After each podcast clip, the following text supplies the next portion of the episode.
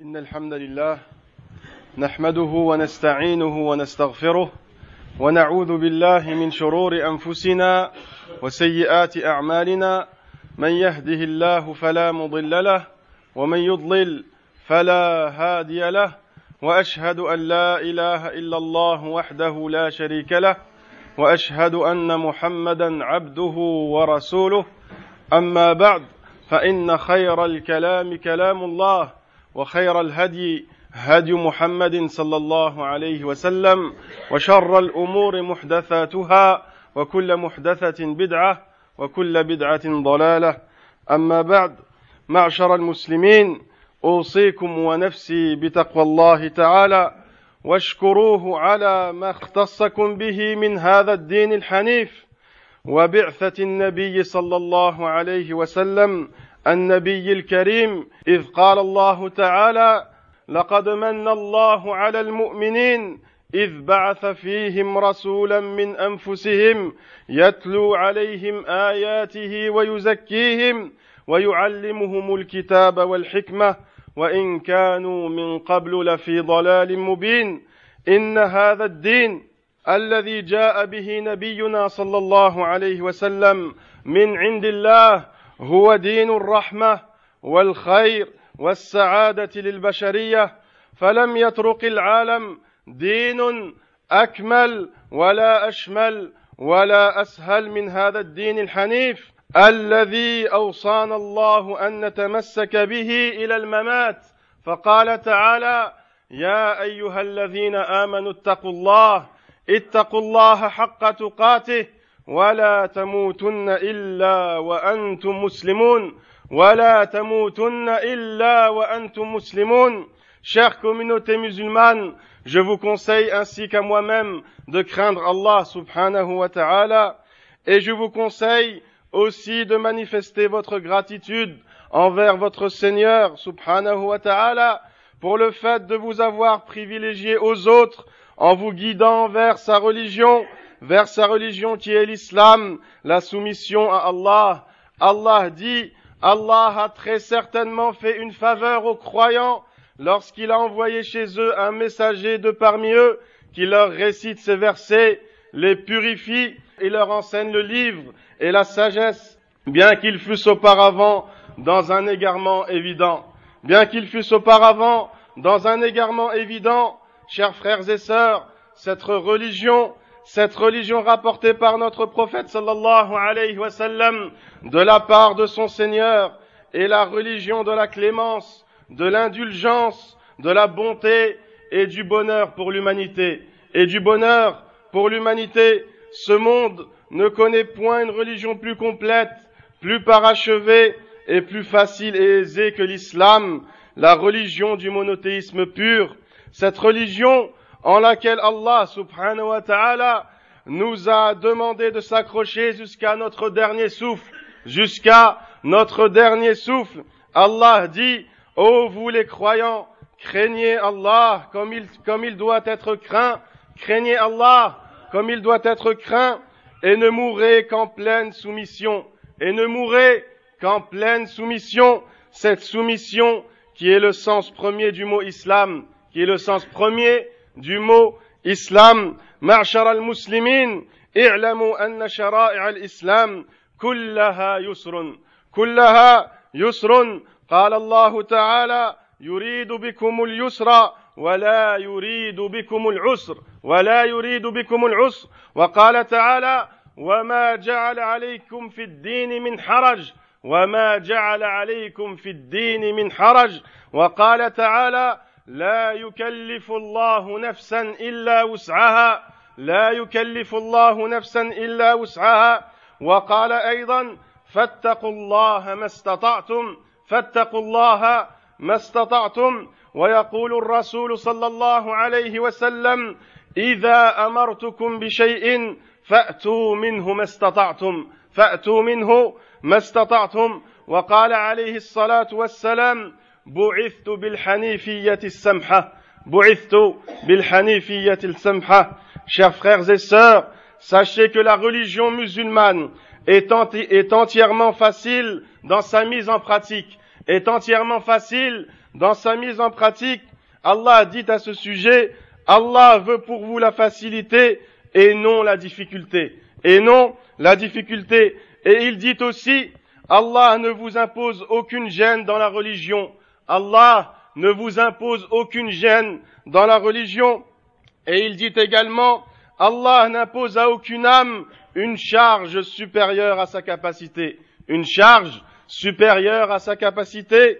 Et il dit aussi, Allah subhanahu wa ta'ala, craignez donc Allah autant que vous le pouvez. Autant que vous le pouvez. Et le prophète sallallahu alayhi wa sallam aussi a dit, lorsque je vous ordonne de faire quelque chose, faites-le autant que vous pouvez. Faites-le autant que vous pouvez. Et il dit aussi, j'ai été envoyé avec la religion monothéiste indulgente, avec la religion monothéiste indulgente. معشر العباد قد راعى الله سبحانه وتعالى في هذا الدين العظيم احوال عباده رحمه بهم وتخفيفا عليهم فشرع لكل حاله ما ما يتناسب معها ما يتناسب معها فمثلا رخص الله سبحانه وتعالى للمسافر بالإفطار في نهار رمضان بالإفطار في نهار رمضان والقضاء من أيام أخر يكون صيامه أسهل يكون صيامه أسهل. ورخص ورخص له بقصر الصلاة الرباعية إلى ركعتين وأباح له الجمع بين الصلاتين في وقت إحداهما. وشرع أيضا الله سبحانه وتعالى للمريض أن يصلي الصلاة على حسب استطاعته قائما أو قاعدا أو على جنب. ورفع أيضا عن هذه الأمة المؤاخذة بالخطأ والنسيان وما استكره عليه. قال الله تعالى ربنا لا تؤاخذنا إن نسينا أو أخطأنا. إن نسينا أو أخطأنا. وقال صلى الله عليه وسلم من نسي وهو صائم فأكل أو شرب فليتم صومه فإنما أطعمه الله وسقاه فإنما أطعمه الله وسقاه. كما شرع سبحانه للضرورات أحكاما تناسبها فيباح للمضطر ما هو محرا في, غير حال الضرورة في غير حال الضرورة. كأكل الميتة. قال الله تعالى في كتابه الكريم فمن اضطر في مخمصة غير متجانف لإثم فإن الله غفور رحيم. فإن الله غفور رحيم. وشرع الله سبحانه وتعالى للمسلم إذا عدم الماء أو خاف ضررا باستعماله أن يتيمم بالتراب. قال الله تعالى إن كنتم مرضى أو على سفر أو جاء أحد منكم من الغائط أو لامستم النساء فلم تجدوا ماء فتيمموا صعيدا طيبا فامسحوا بوجوهكم وأيديكم منه. ما يريد الله ليجعل عليكم من حرج ولكن يريد ليطهركم وليتم نعمته عليكم لعلكم تشكرون. لعلكم تشكرون. إلى غير ذلك من الأمثلة الكثيرة. لسماحة الإسلام لسماحه هذا الدين chers frères et sœurs sachez qu'Allah subhanahu wa ta'ala a bien considéré dans sa religion qui est l'islam les différentes situations dans lesquelles peut se trouver la personne musulmane par clémence et indulgence et pour rendre facile la pratique religieuse. Allah subhanahu wa ta'ala a établi pour chaque situation et pour chaque état ce qui lui convient, qui lui convient le mieux pour pratiquer aisément sa religion. Par exemple, Allah subhanahu wa ta'ala a permis au voyageur de rompre son jeûne et de compenser son jour non jeûné par un autre, par un autre jour où il sera plus facile pour lui de jeûner, où il sera plus facile pour lui de jeûner. Il lui a permis aussi de raccourcir les prières de quatre unités en une prière de deux unités, en une prière de deux euh, unités. Aussi, Allah subhanahu wa ta'ala nous a permis de regrouper deux prières à l'heure d'une d'entre elles, à l'heure d'une d'entre elles pour le voyageur. Aussi, Allah subhanahu wa ta'ala a permis aux malades de prier selon sa capacité, de prier selon sa capacité, assis ou allongé ou debout s'il ne peut, s'il ne peut pas s'asseoir. Aussi Allah subhanahu wa ta'ala ne nous jugera pas si on fait une chose ou pas par erreur ou par oubli. Allah dit dans le dernier verset de la sourate la, vache, Seigneur, ne nous châtie pas s'il nous arrive d'oublier ou de commettre une erreur, ou de commettre une erreur.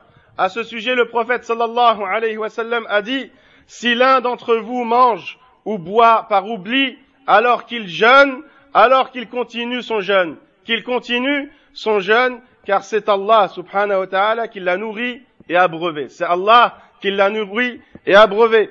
Aussi Allah subhanahu wa ta'ala, en cas de grande nécessité, a permis de commettre l'interdit juste en cas de force majeure et lorsque la personne est contrainte, comme le fait de manger une charogne, comme le fait de manger une bête morte. Allah a dit, si quelqu'un est contraint par la faim sans inclination vers le péché, qu'il mange la bête morte, qu'il mange la bête morte. Et certes, Allah est pardonneur et miséricordieux. Aussi, Allah subhanahu wa ta'ala a permis à la personne qui ne trouve pas d'eau, qui ne trouve pas d'eau qui craint un préjudice en l'utilisant, de faire ses ablutions avec la terre sèche, de faire ses ablutions avec la terre sèche. Allah a dit, et remarquez la fin du verset, si vous êtes malade ou en voyage, ou si l'un de vous a fait ses besoins, ou si vous avez eu des rapports charnels avec vos femmes, et que vous ne trouviez pas d'eau, et que vous ne trouviez pas d'eau, alors recourez à la terre pure, passez-en sur vos visages et vos mains. Allah ne veut pas vous imposer quelque gêne. Allah ne veut pas vous imposer quelque gêne, mais il veut vous purifier et parfaire sur vous son bienfait. Et parfaire sur vous son bienfait, peut-être serez-vous reconnaissant. Peut-être serez-vous reconnaissant Voici, mes chers frères et sœurs, quelques exemples de l'indulgence islamique dans la pratique religieuse. Dans la pratique religieuse, introuvable dans une autre religion, craignez donc Allah subhanahu wa ta'ala, craignez donc Allah et soyez donc reconnaissants envers, envers votre Seigneur. معشر المسلمين والمسلمات من أجل ذلك حرم الله سبحانه وتعالى الغلو في الدين الغلو في الدين لأنه يتنافى مع سماحة الإسلام ويسره فقد نهى النبي صلى الله عليه وسلم أن يشق الإنسان على نفسه في العبادة وحث على الاقتصاد فيها قال النبي صلى الله عليه وسلم في حديث رواه مسلم هلك المتنطعون هلك المتنطعون هلك المتنطعون أي المتشددون أي المتشددون. وروى البخاري أيضا أن ثلاثة رهط جاءوا إلى إلى بيوت أزواج النبي صلى الله عليه وسلم يسألون عن عباد عن عبادته عن عبادة النبي صلى الله عليه وسلم. فلما أخبروا كأنهم تقالوها كأنهم تقالوها فقالوا أين نحن من النبي صلى الله عليه وسلم؟ وقد غفر له ما تقدم من ذنبه وما تأخر. فقال أحدهم أما أنا فإني أصلي الليل أبدا. وقال الآخر أنا أصوم النهار ولا أفطر. أنا أصوم النهار ولا أفطر. وقال الآخر أنا أعتزل النساء ولا أتزوج. أعتزل النساء ولا أتزوج. فقال رسول الله صلى الله عليه وسلم لما أخبر قال لهم ما بال أقوام؟ ما بال أقوام يقولون كذا وكذا؟ أما والله إني لأخشاكم لله إني لأخشاكم لله وأتقاكم له لكني أصوم وأفطر وأقوم وأرقد وأتزوج النساء فمن رغب عن سنتي فليس مني فمن رغب عن سنتي فليس مني. هذه سنة النبي صلى الله عليه وسلم وسط بين الإفراط والتفريط وسط بين الإفراط والتفريط. لا غلو ولا تساهل بل مداومة على فعل الخير من غير تحامل على النفس بما يشق عليها. Chère communauté musulmane, parce que cette religion se veut indulgente, Allah a interdit l'exagération dans la pratique religieuse, a interdit l'exagération dans la pratique religieuse, car cela va à l'encontre de la facilité établie par la religion. Le prophète, sallallahu alayhi wa sallam, a interdit à la personne de se surcharger dans l'adoration. Il dit, malheur aux outranciers, malheur aux outranciers, c'est-à-dire ceux qui exagèrent dans la pratique religieuse et qui poussent les choses à l'excès, qui poussent les choses à l'excès. Al-Bukhari rapporte trois personnes vers questionner les épouses du prophète sallallahu alayhi wa sallam au sujet de sa pratique religieuse. Ils sont venus voir les femmes du prophète pour le questionner sur la pratique religieuse du prophète sallallahu alayhi wa sallam. Après s'en être informé, c'est comme s'il l'avait déprécié ou mal estimé. C'est comme s'il l'avait déprécié ou mal estimé, prétextant ceci, nous n'avons pas le même degré que le prophète sallallahu alayhi wa sallam. Nous n'avons pas le même degré que le prophète sallallahu alayhi wa sallam, et lui, tous ses péchés ont été pardonnés. Donc l'un de dit, l'un des trois hommes a dit, moi je prierai toute la nuit continuellement. Je prierai toutes les nuits continuellement. Et l'autre dit à son tour, moi je jeûnerai continuellement. Et le dernier dit, moi je ne me marierai jamais. Je ne marierai jamais. Ces paroles sont parvenues au prophète sallallahu alayhi wa sallam. Et il rétorqua, qu'ont-ils ces personnes à dire cela et cela? Qu'ont-ils ces personnes à dire cela et cela? Sachez que je suis celui qui craint le plus Allah et je suis le plus pieux d'entre vous. Malgré cela, je jeûne des jours et je mange des jours, je prie et je dors une partie de la nuit et je me marie avec les femmes. Et je me marie avec les femmes. Ensuite, le prophète sallallahu alayhi wa sallam dit, celui qui s'écarte de ma voix n'est pas des miens. Celui qui s'écarte de ma voix n'est pas des miens. Celui qui n'est pas satisfait de ma voix n'est pas des miens.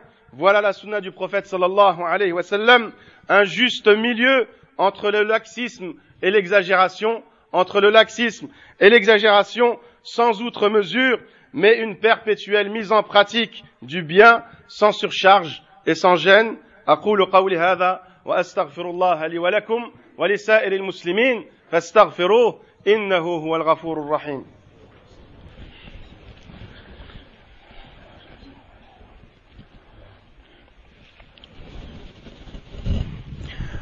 الحمد لله الحمد لله رضي لنا الإسلام دينا وجعله دين يسر وجعله دين يسر وسماحة وأشهد أن لا إله إلا الله وحده لا شريك له وأشهد أن محمدا عبده ورسوله.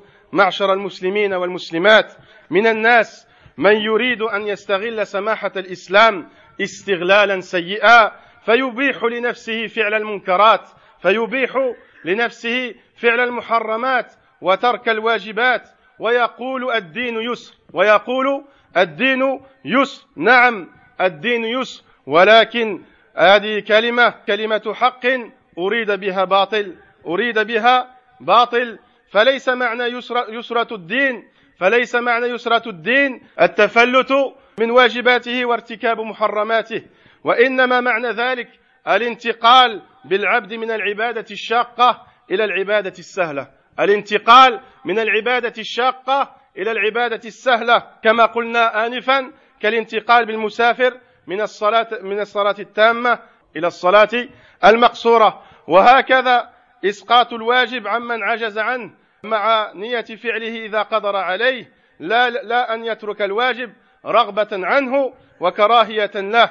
ومثل ذلك مثل هذا من يفعل المعاصي فإذا نهي عنها يقول الدين ليس بالمظاهر الدين ليس بالمظاهر الدين في القلب الدين في القلب. ويحتج بقوله عليه الصلاة والسلام التقوى ها هنا وأشار إلى قلبه. لما قال النبي صلى الله عليه وسلم التقوى ها هنا وأشار إلى آه، قلبه. وهذا احتجاج باطل أيضا. هذا احتجاج باطل لأن من كان في قلبه تقوى فإنه يبغض المعاصي ويتجنبها ويتجنبها وأما من ضعفت التقوى في قلبه فإنه لا يستنكرها ويفعل هذه المعاصي ويفعلها. قال تعالى ومن يعظم شعائر الله فإنها من تقوى القلوب ومن يعظم شعائر الله فإنها من تقوى القلوب. Chers frères et sœurs certaines personnes se permettent d'accomplir les interdits religieux et de délaisser les obligations religieuses. En prétextant l'indulgence de la religion, en disant la religion est facilitée. La religion est facilitée. C'est vrai, la religion est facilitée, mais dans ce contexte, c'est une parole vraie utilisée à mauvais escient. Utilisée à mauvais escient, le fait de dire que la religion est facile et aisée ne veut en aucun cas dire qu'il est permis de faire les interdits et de délaisser les obligations religieuses. Ceci veut plutôt dire que la religion permet de passer d'une adoration difficile à une adoration plus facile, à une adoration plus faciles, comme les, les exemples qu'on a cités, comme pour le voyageur. Et ceci, mes chers frères et sœurs, veut aussi dire qu'une obligation peut être abandonnée en cas de force majeure et lorsqu'on est dans l'incapacité de l'accomplir et avec l'intention de l'effectuer dès qu'on en a la, la, possibilité et la capacité. Et on remarque aussi, dans les mêmes circonstances, les paroles de certains, lorsqu'on leur interdit une chose, ils disent, c'est pas l'apparence qui compte. C'est pas l'apparence qui compte. La religion, c'est dans le cœur. La foi, c'est dans le cœur. En appuyant ses dires par la parole du prophète sallallahu alayhi wa sallam, en parlant de la piété, le prophète sallallahu alayhi wa sallam a dit la piété est ici. La piété euh, est ici. A indiqué qu'elle se trouvait dans le cœur. Mais ceci est un faux raisonnement, mes chers frères et sœurs. C'est un faux raisonnement, car celui dont la piété est réelle, celui dont la piété est réelle verra son cœur détester le péché, verra son cœur détester le péché et verra son corps suivre les préceptes d'Allah. Allah dit dans le Coran, celui qui respecte grandement les ordres d'Allah en les pratiquant, cela est inspiré en effet de la piété des cœurs. Cela est inspiré en effet de la piété des cœurs. ربنا لا تزغ قلوبنا بعد إذ هديتنا وهب لنا من لدنك رحمة إنك أنت الوهاب. ربنا لا تزغ قلوبنا بعد إذ هديتنا وهب لنا من لدنك رحمة إنك أنت الوهاب. اللهم صل على محمد وعلى آل محمد كما صليت على إبراهيم وعلى آل إبراهيم في العالمين إنك حميد مجيد. وارض اللهم عن الخلفاء الراشدين أبي بكر وعمر وعثمان وعلي وسائر الصحابة أجمعين. اللهم أعز الإسلام والمسلمين. اللهم أعز الإسلام والمسلمين. وانصر عبادك الموحدين. اللهم انصر عبادك الموحدين. ربنا آتنا في الدنيا حسنة وفي الآخرة حسنة وقنا عذاب النار. إن الله يأمر بالعدل والإحسان وإيتاء ذي القربى وينهى عن الفحشاء والمنكر والبغي. يعظكم لعلكم تذكرون. فاذكروا الله الجليل العظيم يذكركم واشكروه على نعمه يزدكم ولذكر الله أكبر. والله يعلم ما تصنعون.